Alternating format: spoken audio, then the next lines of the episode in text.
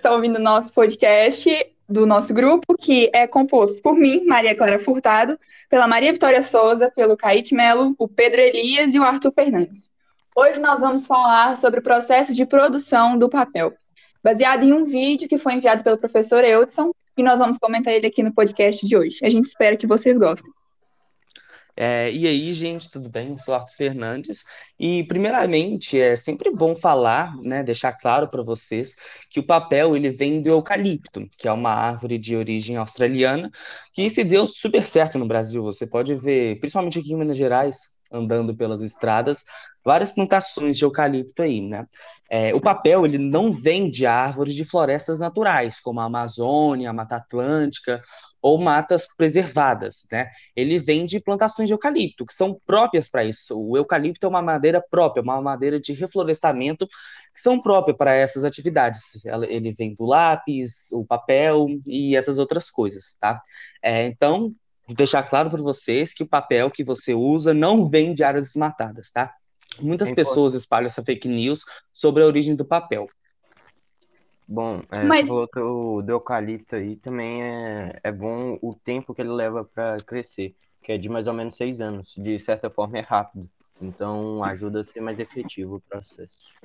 Mas Arthur, você disse um detalhe importante que você disse que muitas pessoas falam que o papel vem de áreas desmatadas. Às vezes isso pode ser verdade, porque você retira a, a por exemplo, a Mata Atlântica ou o Cerrado e para plantar o eucalipto. E isso pode ser um problema também. É, isso aí às vezes acontece bastante, mas como o Kaique falou, depois que você já tirou uma vez, aí acaba, né? Mas com as leis ambientais que o Brasil tem hoje, está é, tá sendo muito difícil desmatar novas áreas. Então, os eucaliptos que são usados hoje em dia já são de áreas que já foram desmatadas há muito tempo. E como o Kaique já comentou anteriormente, eles têm um período de crescimento muito rápido, que varia entre 5 e 6 anos. Então, produz muito eucalipto em, um, em relativamente pouco tempo, entendeu? Por exemplo, na hora lá passa as madeiras chegando, elas chegam em toras de madeira que chegam e são lavadas. Ela, tipo, ela passa por um tratamento para começar o processo.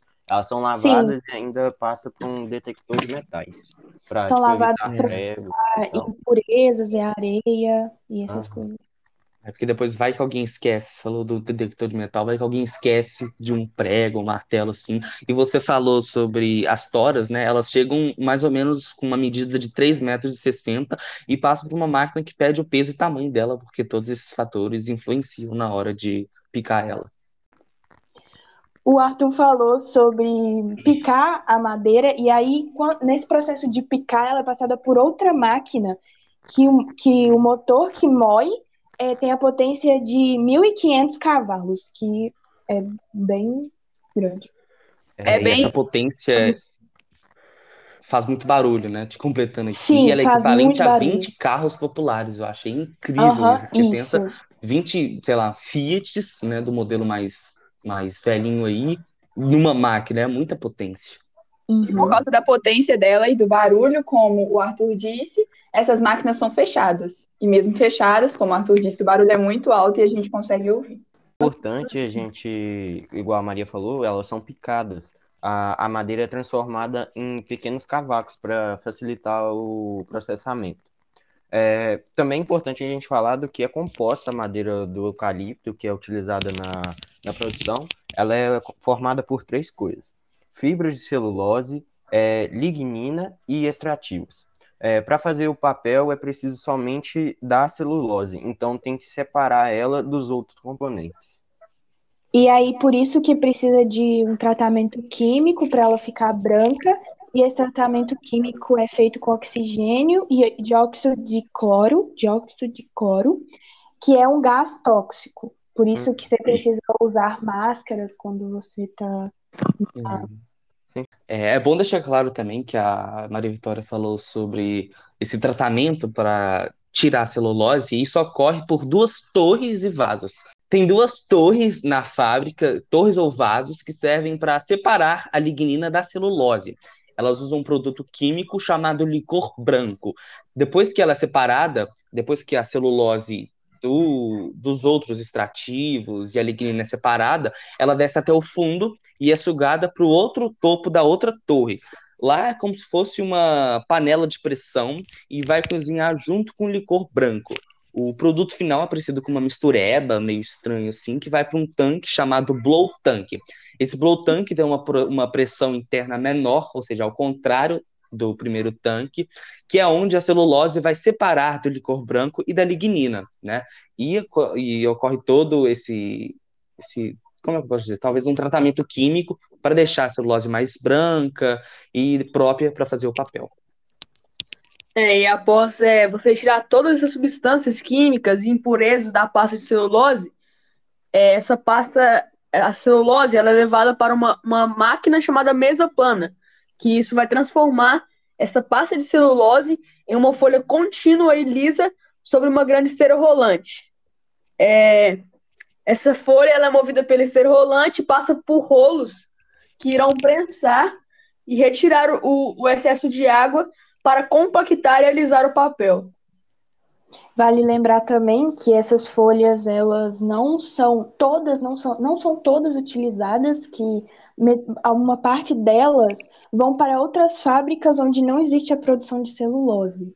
Sim, pera, uh, só corrigindo, Maria. Uh, antes disso, do processo que o Pedro falou, é as folhas que não são usadas, mas elas ainda não são folhas normais. Elas são outro tipo de composição que aí as fábricas que não têm como separar, tipo, é, ter a celulose separada, aí é, essa fábrica, especificamente de Suzano, envia essas outras folhas, que lá eles vão é, tratar e transformar em outros tipos de papéis. É, bom, antes de transformar a, em papel as fibras, tem que ser tratadas e também acrescentando amido. Ele serve para dar acabamento, aí o papel fica mais liso e pega mais fácil tinta de impressora nele. É usado também matizantes, que serve para corrigir a altura, carbonato de cálcio, que é um elemento químico, e outros aditivos para deixar a folha perfeita para o embalo e para o envio para as pessoas para conseguir escrever.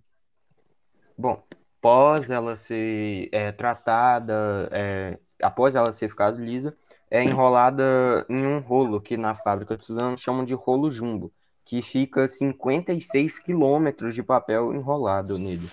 Depois ele é cortado e embalado por outras máquinas.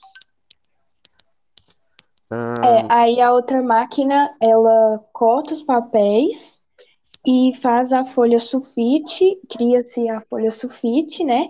E aí ela é embalada por pilhas de 500 folhas.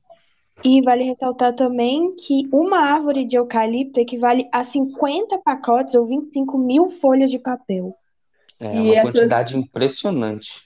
Uhum. E essas folhas, elas são levadas em caixas para livrarias, papelarias, lojas e supermercados, onde elas vão ser comercializadas para os consumidores. Bom, uh, agora que a gente já explicou mais ou menos o processo, vamos dar nossa opinião, né? É, o que achou do vídeo, é, sobre o que a gente entendeu e o que a gente acha sobre o processo. Eu achei bem interessante esse vídeo, porque eu, não, eu, eu particularmente não sabia que existia, que existia tantos processos assim para criar o papel, a folha do papel. E eu achei muito bom o vídeo, muito interativo e muito interessante. Eu acho importante falar, né? Uma coisa que eu achei muito interessante foi sobre o gás que é usado no tratamento da celulose, que chama dióxido de cloro que as pessoas têm, os funcionários da fábrica têm que andar até com uma máscara no bolso para caso ocorra um vazamento, né? E, por mais que seja, talvez, como eu posso dizer, seguro esses esses tanques assim, porque envolve todo um processo. Lá no vídeo mostrava que existem várias câmeras, uma central que acompanha o funcionamento da fábrica. Deve ser perigoso, né? Até para cidades próximas, um tanque desse explodir ou ocorrer um vazamento, porque só os funcionários que possuem essas máscaras, né? As pessoas que moram perto não possuem, pode acabar fazendo uma bagunça na região. É muito interessante a gente ver o processo do papel, que é que passa por tantas máquinas. E assim como o Arthur falou, pode ser um processo muito perigoso por causa do dióxido de, de cloro. Então tem que é muito cuidadoso o processo de como é fabricado o papel. Isso. Ah, bom, é, ah, acho interessante tudo isso que vocês falaram. É, além desse cuidado que eles têm para não ocorrer nenhum, é, vamos dizer, vazamento ou, ou explosão é, que as pessoas, eu acho também muito interessante o cuidado que eles têm para fazer esses processos, por causa que qualquer coisa errada que eles fizerem pode alterar a composição química lá e dar erro no papel. Então, é, eles passam por vários é, testes de, de qualidade que aí é, evita erros também. É muito importante ressaltar. Exatamente. Ok, então para finalizar, a gente aprendeu no dia de hoje que o processo de produção do papel tem que ser muito minucioso e que ele oferece riscos tanto ambientais quanto para a população, como o Arthur disse. Então, é, eu vim trazer uma solução, não para o fim da produção de papel, porque é óbvio que, de certo modo, a gente sempre vai precisar produzir o papel, mas para redução dela, que é a reciclagem, que é o reaproveitamento do papel não funcional para produzir papel reciclado. Essa reciclagem vem de papéis velhos e ela aproveita fibras celulósicas dos papéis e cartões usados para a produção de papéis novos.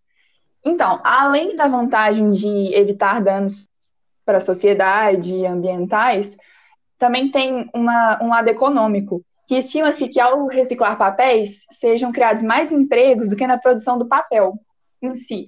Porque na reciclagem existem vários processos, né, como a coleta, a triagem, a classificação de materiais. Então, mais pessoas participam e geram mais vagas no mercado de trabalho.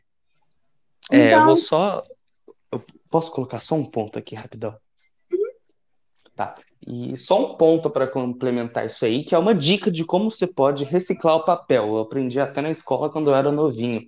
Em vez de você acabou de usar um papel na escola, por exemplo, em vez de você amassar o papel, né, para jogar no lixo, rasgue em tiras eles, que daí vão evitar que sejam quebradas as fibras de celulose, porque são as fibras de celulose que são utilizadas na reciclagem, tá? Então, sempre evite amassar o papel, tente sempre rasgar em tiras e jogar no lixo. Então é isso. Só para apontar uma última vantagem, a reciclagem também impede o acúmulo de papéis em aterros sanitários e ela contribui para a redução de resíduos sólidos, a diminuição de impactos no solo e a diminuição da poluição que aí se relaciona com os danos ambientais. Então foi isso, gente. Nós esperamos realmente que vocês tenham gostado, que vocês tenham aprendido e se informado. E até a próxima. É isso, até, galera. Tchau, gente. Tchau, gente. Dá tchau, Maria Vitória. Tchau, gente.